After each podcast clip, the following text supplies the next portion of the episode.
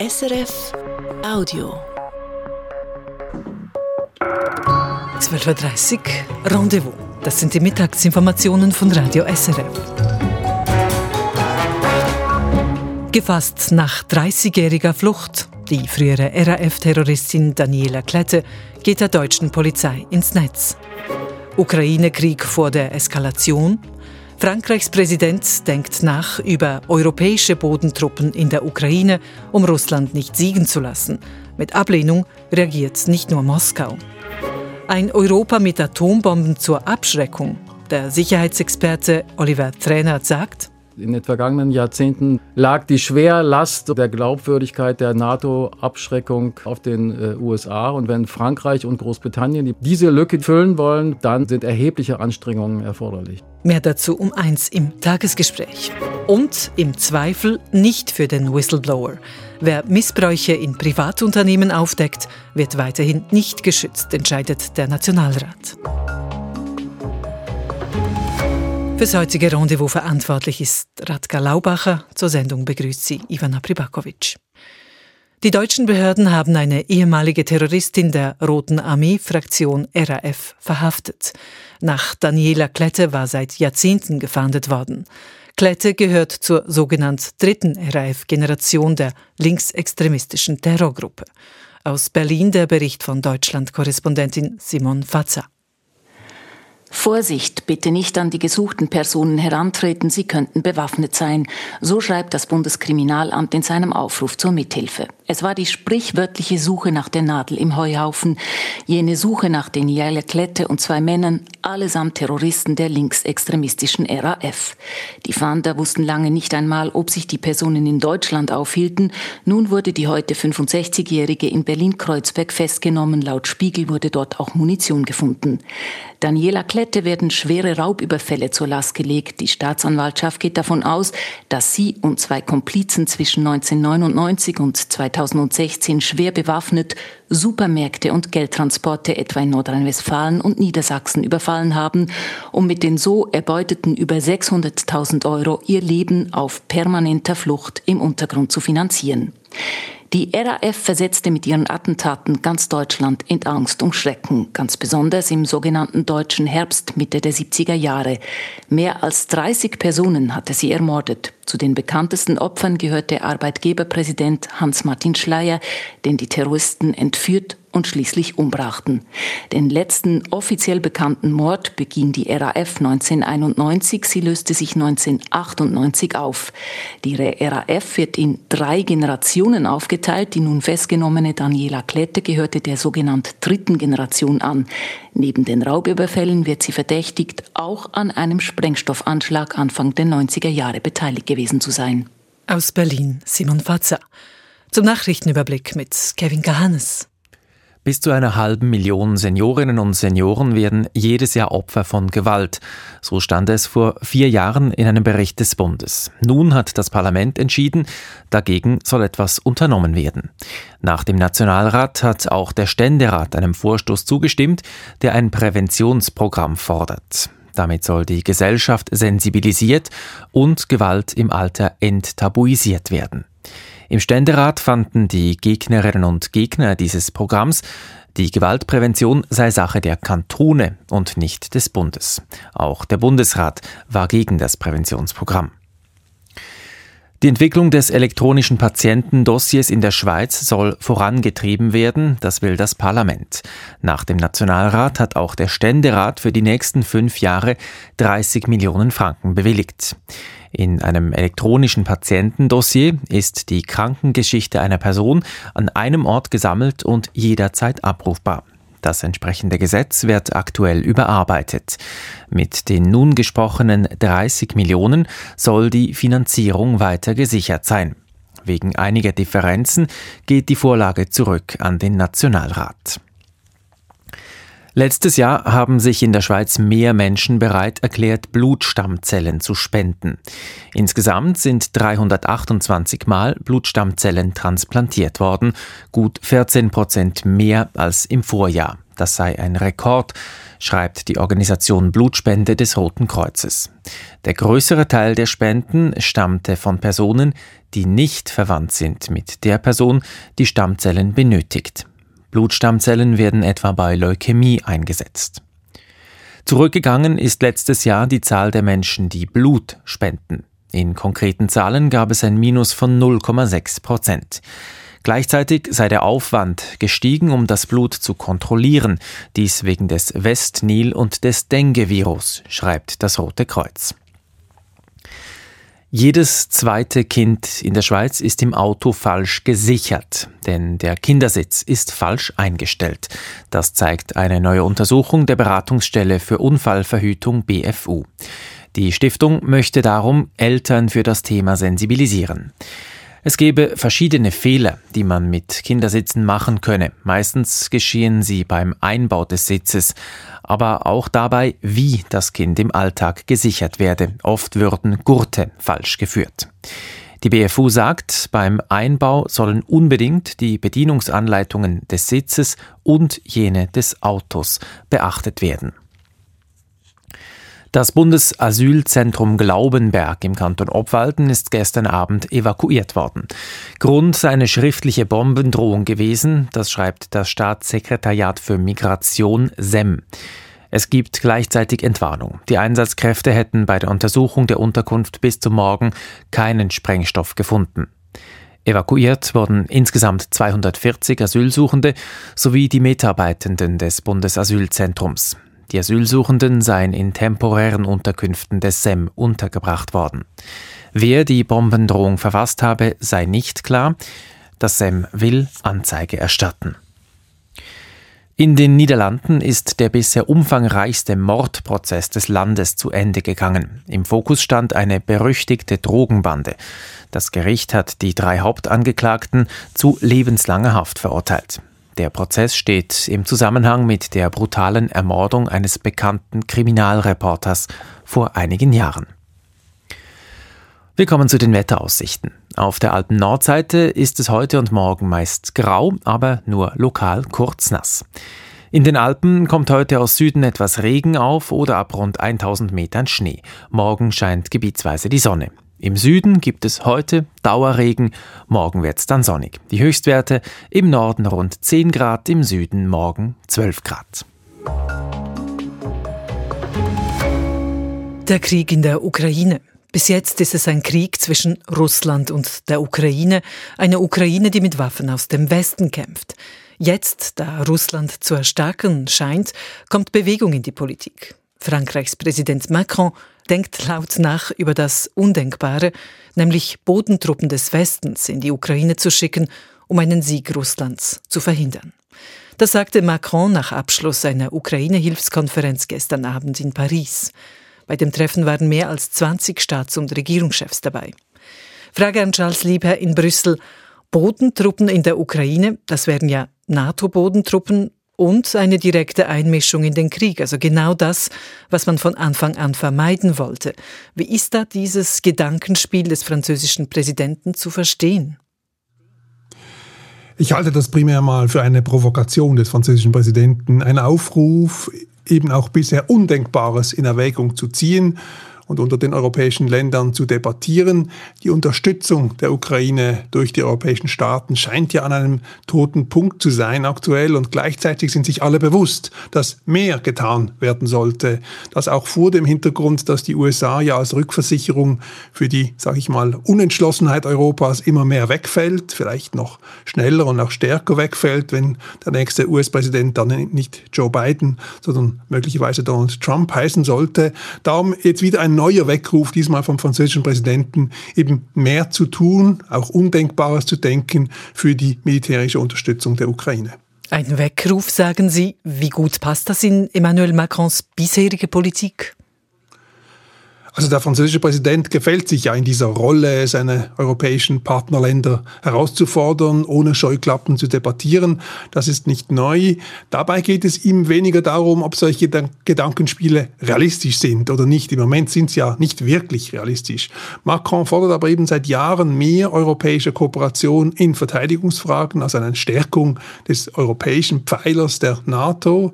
Und er ist in der EU auch seit einigen Jahren die treibende Kraft in solchen Fragen. Und der Krieg in der Ukraine hat eben diese Debatte natürlich zu mehr Dringlichkeit verholfen und auch mehr Selbstverpflichtung von den EU-Staaten eingefordert. Und da fühlt sich Macron auf seiner Linie natürlich bestätigt.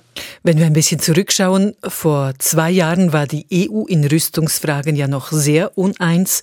Der Osten wünschte sich damals eine stärkere Flanke gegen Russland, der Westen verspürte wenig Lust darauf. Wie ist es denn heute? Ist die EU heute auf einer Linie militärpolitisch? Also heute ist eine Mehrheit der EU-Staaten in der NATO bereit, ihre Verteidigungsausgaben hochzufahren, stark hochzufahren. Nicht alle gleich schnell. Einige wünschen sich auch mehr Geld von der EU etc. Aber es besteht ein breiter Konsens, mehr, auch gemeinschaftlich, europäisch mehr zu investieren in die Sicherheit in Europa. Außenstehende wünschen sich natürlich zuweilen mehr Tempo und auch mehr Klarheit in dieser Debatte. Das ist nachvollziehbar. Aber man sollte nicht vergessen, dass die EU-Staaten um solche verteidigungspolitischen Fragen bis vor kurzer Zeit einen großen Bogen machten, viel lavierten, wenig lieferten. Und heute wird Munition gemeinsam eingekauft für die Ukraine, aus dem EU-Budget Budget mitfinanziert. Also ja, gewiss ist es weniger als versprochen, nur ein Drittel der angekündigten Millionen Raketen, aber es findet eben statt, es besteht Einigkeit, die europäische Rüstungsindustrie auszubauen, immerhin, und die EU ist da mitten in einem Lernprozess, würde ich sagen. Emmanuel Macrons, wie Sie sagten, Provokation hat nicht lange äh, warten lassen. Also es gab sofort Reaktionen. Russland reagiert mit Ablehnung, die Ukraine reagiert mit Freude. Was aber sagen EU-Mitgliedsländer auf diesen Vorschlag? Ja, da ist eigentlich alles, wie es zu erwarten war. Viele EU-Staaten winken da im Moment mal ab, betonen, dass Bodentruppen in der Ukraine kein Thema sind für sie, Deutschland, Tschechien namentlich. Das hat ja auch der französische Präsident gestern Nacht an seiner Medienkonferenz betont, dass darüber kein Konsens besteht in Europa. Konsens, Einstimmigkeit wäre aber natürlich nötig in solchen Fragen. Aber wie gesagt, zumindest darüber diskutieren will der französische Präsident. Und mit dieser Haltung ist er sicher nicht alleine in der EU. Danke für diese Einschätzungen, EU-Korrespondent Charles Lieber im Rendezvous. Und zum Thema Europa und Sicherheitspolitik gibt es noch mehr um eins im Tagesgespräch. Und mit diesen Themen geht es jetzt im Rendezvous weiter. Manche Privatunternehmen dürften aufatmen. Whistleblower aus ihren Reihen bekommen nicht mehr Schutz. Warum der Nationalrat so entschied? Als nächstes. Mehr als 30 Jahre lang hatte die russische NGO Memorial sowjetische Verbrechen dokumentiert. Ihr Co-Vorsitzender Oleg Orlov wurde zum Auslandsagenten erklärt und jetzt trotz allem verhältnismäßig mild verurteilt. Eine Analyse. Brasiliens Ex-Präsident Bolsonaro bewegt noch die Massen und wiegelt sie auch auf, obwohl er aus der Politik ausgeschlossen ist. Brasilien stehe an einem heiklen Punkt, sagt unsere Korrespondentin. Und ein Computer, der mehr kann als die meisten anderen. Wir begegnen Alps in Lugano, kurz vor eins, hier im Rendezvous. Wer unhaltbare Situationen bei der Arbeit erlebt oder entdeckt, zum Beispiel Unregelmäßigkeiten in der Buchhaltung oder Bestechung, sollte das melden können, und zwar ohne Angst, den Job zu verlieren oder eine Anzeige zu riskieren. In der Schweiz sind Whistleblower, also Menschen, die Missstände am Arbeitsplatz publik machen, nur unzureichend geschützt. Heute hat der Nationalrat dazu einen neuen Anlauf genommen. Bundeshausredaktorin Christine Wanner. Um die Debatte heute zu verstehen, braucht es einen Blick zurück. Vor vier Jahren versenkte der Nationalrat das Projekt für einen besseren Schutz von Angestellten, die Unregelmäßigkeiten und Missstände in ihren Unternehmen melden wollen. Obwohl die Wirtschaftsverbände dafür waren, stellten sich SVP, FDP, SP und Grüne dagegen. Streitpunkt war der Kündigungsschutz für Whistleblowerinnen und Whistleblower. Links ging er zu wenig weit, rechts wollte ihn nicht stärken. Das Nein beendete sieben Jahre Arbeit, weshalb Bundesrätin Karin Keller-Sutter, damals Justizministerin, festhielt, es wird nicht möglich sein, dann jetzt sofort zu handeln von Seiten Bundesrat und eine neue Vorlage zu bringen oder auch wieder Motionen einzureichen, weil wir werden letztlich am gleichen Punkt enden, wenn sich nicht die eine oder andere Seite hier bewegen sollte. Diese Haltung vertritt der Bundesrat auch heute noch. Aus diesem Grund legt die zuständige Kommission nach heftigen Diskussionen dem Nationalrat nahe, nichts zu tun, wie Maya Balli, Aargauer Mitte-Nationalrätin erklärt. Die Mehrheit der Kommission war der Meinung, dass sich nichts geändert hat und dass das so bleiben wird. Und darum macht es keinen Sinn, nochmal die gleiche Forderung so zu bearbeiten. Als Mitte-Politikerin bedauere sie das, denn ein besserer Schutz von Angestellten, die Missstände im Arbeitsalltag melden wollten, sei nötig. Außerdem habe sich die Schweiz dazu verpflichtet, es entspreche den Vorgaben der Organisation für wirtschaftliche Zusammenarbeit und Entwicklung OECD. Tatsächlich hat die OECD die Schweiz mehrmals aufgefordert, diese Lücke in der Korruptionsbekämpfung zu schließen. Das will auch Sibel Arslan, Basler Nationalrätin der Grünen. Der Druck ist da. Die OECD-Partnerstaaten haben gesagt, dass wir eben bis Ende Jahr etwas machen sollten.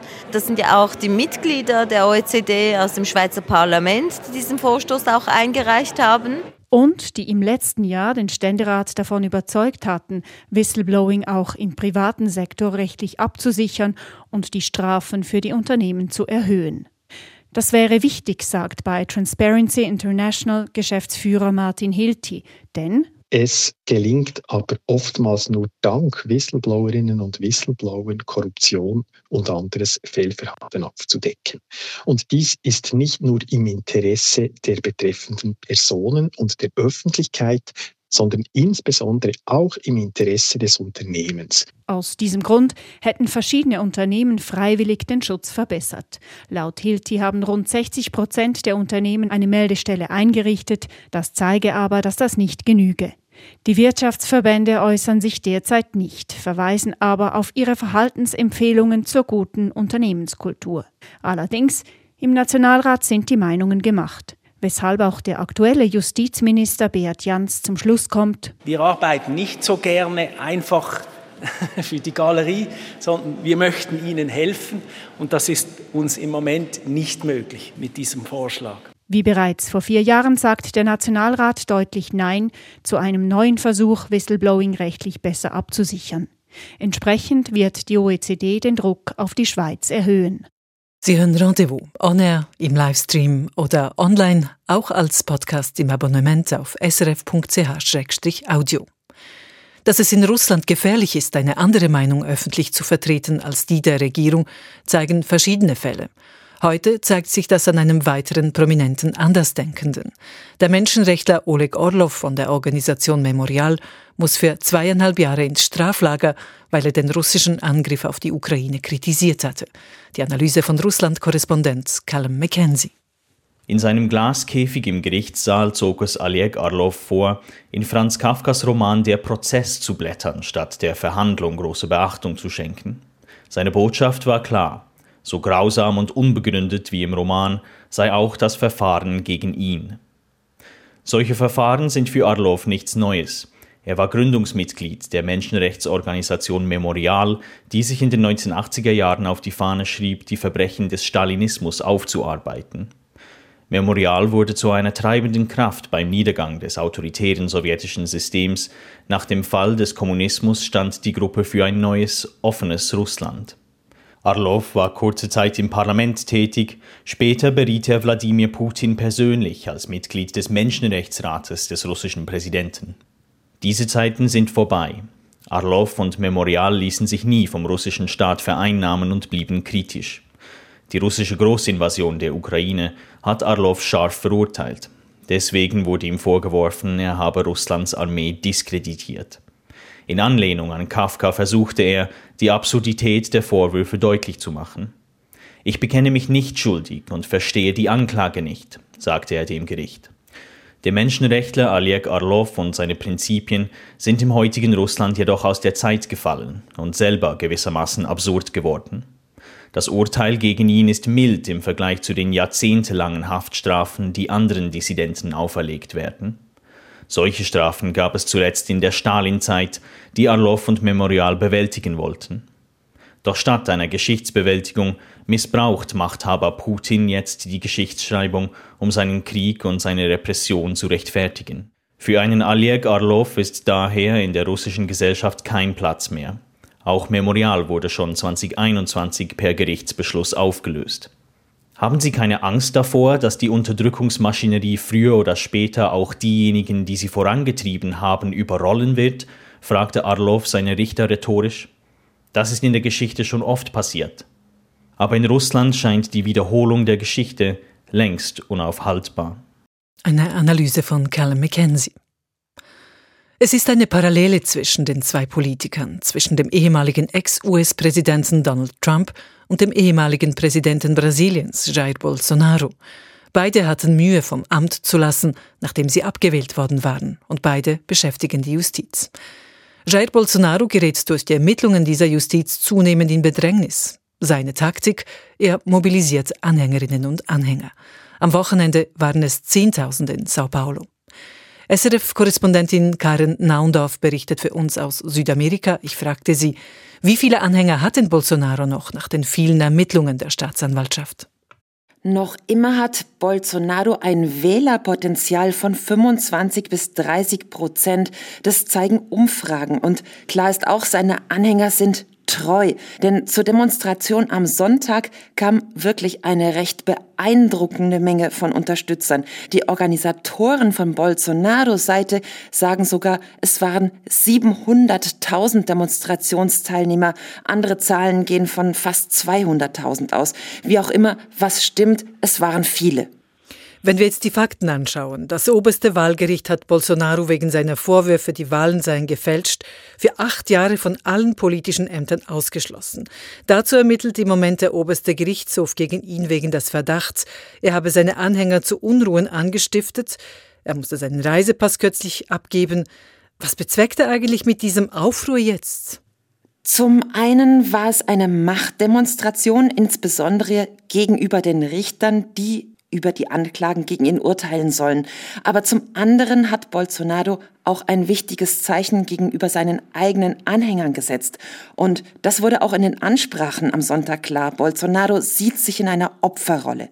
Ein evangelikaler Priester, der Bolsonaro sehr nahe steht und die Demonstration auch mitorganisiert hat, sagte sogar, Bolsonaro sei der am meisten verfolgte Politiker in der brasilianischen Geschichte und meinte damit eben genau die Anklagen gegen den Ex-Präsident. Ziel ist es also, die juristischen Vorwürfe in eine emotionale und politische Konfliktsituation zu verwandeln, denn wenn Beweise nichts mehr zählen, dann geht es um Emotionen und Überzeugungen und das kommt Bolsonaro entgegen. Ziel ist es aber auch, eine Amnestie zu erreichen. Und da wiederum wäre das Parlament wichtig. Und deshalb hat sich Bolsonaro in seiner Ansprache am Sonntag auch an die Politik gerichtet.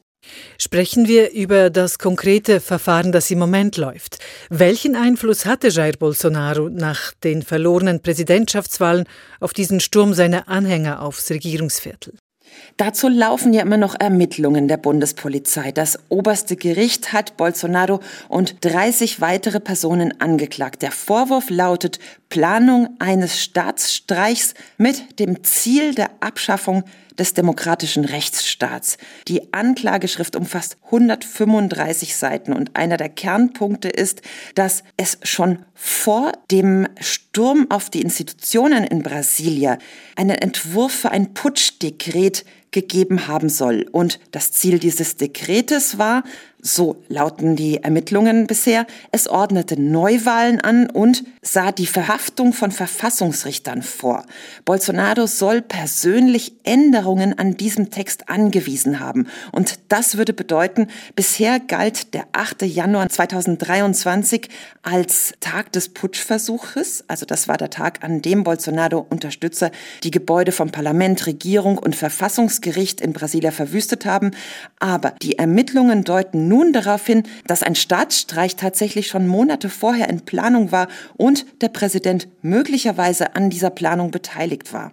Gibt es schon Fakten? Gilt etwas schon als gesichert? Die Anschuldigungen beruhen in erster Linie auf Zeugenaussagen eines Militärs, der lange als Privatsekretär von Bolsonaro im Einsatz war. Dieser Militär hat nicht sofort geredet, sondern erst nachdem er selbst einige Zeit im Gefängnis saß, nämlich weil er Bolsonaro mutmaßlich einen gefälschten Impfpass besorgt hatte. Auf dem Rechner von diesem Ex-Assistent von Bolsonaro fanden die Ermittler belastende Videos und auch auf seinem Handy WhatsApp-Chats. Und eben durch diese Kronzeugenaussage des Ex-Assistenten erfuhren sie von dem Textentwurf des mutmaßlichen Putschdekretes. Was droht Bolsonaro bei einer Verurteilung?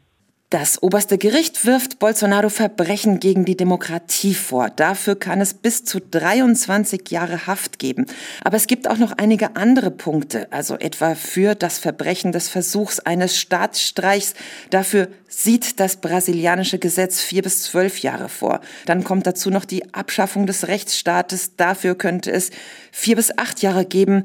Die Bildung eines verbrecherischen Zusammenschlusses, darauf stehen auch noch mal ein bis drei Jahre Gefängnis. Das heißt also, es könnte tatsächlich einiges zusammenkommen. Doch wann und ob jemals solche Urteile gefällt werden, das ist ungewiss. Die Ermittlungen sind, wie gesagt, nicht abgeschlossen und es laufen ja auch noch andere Gerichtsverfahren gegen Bolsonaro in einer enormen Bandbreite und auch die anderen Verfahren könnten heikel werden. Da geht es etwa darum, dass Bolsonaro versucht haben soll, Staatsgeschenke aus Saudi-Arabien am Zoll vorbei ins Land zu bringen und diese für sich zu behalten.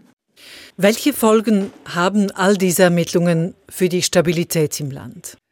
Unmittelbar erstmal keine, aber sie zeigen, wie heikel die Aufarbeitung der Geschehnisse vom 8. Januar 2023 sind, also vom Sturm auf die Institutionen. Denn wird Bolsonaro nicht verurteilt, es wäre eine Schwäche der Demokratie und würde eigentlich bedeuten, dass alles möglich ist. Wird er verurteilt, könnte er zu einer Art Märtyrer werden. Also das ist schon wirklich ein heikler Moment für Brasilien. Aber was auch über die Person von Bolsonaro hinaus klar ist, der Bolsonarismus, also die politische Rechte, ist eine etablierte Macht im Parlament, in regionalen Regierungen mit oder ohne Bolsonaro. Sagt SRF-Korrespondentin Karen Nandorf. Und von Brasilien in die Schweiz. Der neue Supercomputer Alps in Lugano. Ein Supercomputer, der es mit den weltweit besten Punkto künstlicher Intelligenz aufnehmen kann. Dahinter steht nicht ein Tech-Unternehmen, sondern die ETH und damit der Bund. Karolin Türkauf. Dann fließt Luft horizontal. Der Mann, den man da kaum versteht, ist Thomas Schultes. Schultes ist der Direktor des Nationalen Supercomputing Centers CSCS in Lugano. Im großen Computerraum macht er jetzt einige Schritte weg vom alten lauten Rechner hin zum superneuen mit dem klangvollen Namen Alps. Der neue Rechner wird wassergekühlt und hat keinen Lärm mehr. Macht es angenehmer, ja. Das Kühlwasser kommt aus dem Luganer See. Der kühle, nahe See sei ein Riesenstandortvorteil, sagt Schultes, denn der neue Alps Supercomputer bringt viel mehr Leistung als der alte Rechner. Das heißt aber eben auch, er verbraucht mehr Energie und braucht entsprechend mehr Kühlung. Denn im Alps Supercomputer stecken mehr als 10.000 Chips der allerneuesten künstlichen Intelligenz. Diese KI-Fertigkeit, gepaart mit der Leistungsstärke, eröffnet laut Thomas Schultes ganz neue Forschungsmöglichkeiten. Und jetzt können wir auf diesem Rechner das wissenschaftliche Rechnen und dieses maschinelle Lernen kombinieren. Und da erwarte ich, da wird viel Revolution passieren. Also das werden dann die Forschenden in der Schweiz oder weltweite Forschende, die Zugang kriegen werden, die werden davon profitieren. Da bin ich überzeugt. Dieser Superrechner sei ein markanter Wettbewerbsvorteil für den Forschungsstandort Schweiz, sagt Schultes. Da er im Besitz der Eidgenössischen Technischen Hochschule ETH ist, dürfen nicht private Kapital schlagen aus diesem Superrechner. Alps sei nicht Gewinn, sondern lösungsorientiert, zum Beispiel wenn es darum gehe, noch genauere Wetter- und Klimaszenarien zu entwerfen. denn genau das sei ein Kernziel des neuen Rechners. Wenn man zum Beispiel diese Simulation dann mit künstlicher Intelligenz oder maschinellem Lernen verbindet, da kann man Vorhersagen viel präziser machen für bestimmte Orte. Und zwar irgendwo auf der Welt. Südlich vom Himalaya, diese Monsungeschachen mit Überschwemmungen und so.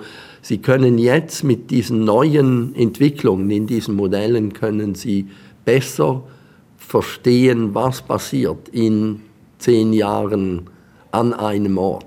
So gesehen soll der neue Supercomputer, der in Lugano in Betrieb geht, helfen, die Welt von morgen besser zu machen. Das auf jeden Fall ist der Plan des Direktors des Supercomputing Centers CSCS, Thomas Schultes. In den Augen von SRF Digitalexpertin Tanja Eder kommt diese Ausbaustrategie des ETH-Centers gut an. Wenn ein Forschungsstandort vorne mit dabei sein will, muss er heute KI einsetzen können. Für KI braucht es eine Infrastruktur, vor allem braucht es Computerchips, die hochspezialisiert sind. Diese Chips, die sind im Moment extrem nachgefragt. Forschungsinstitute und sogar Staaten haben einen ziemlich schweren Stand gegen die großen Tech-Firmen, die die begehrten Chips aufkaufen für ihre kommerziellen Anwendungen. Dass sich das CSCS frühzeitig solche Chips sichern konnte und diese Infrastruktur der Forschung nun zur Verfügung stellen kann, ist ein Glücksfall für die Schweiz. Dieser Glücksfall führt dazu, dass in Lugano die Grundlagen geschaffen werden für hochkarätige Forschung, ganz ohne Lärm, dafür gekühlt mit Seewasser.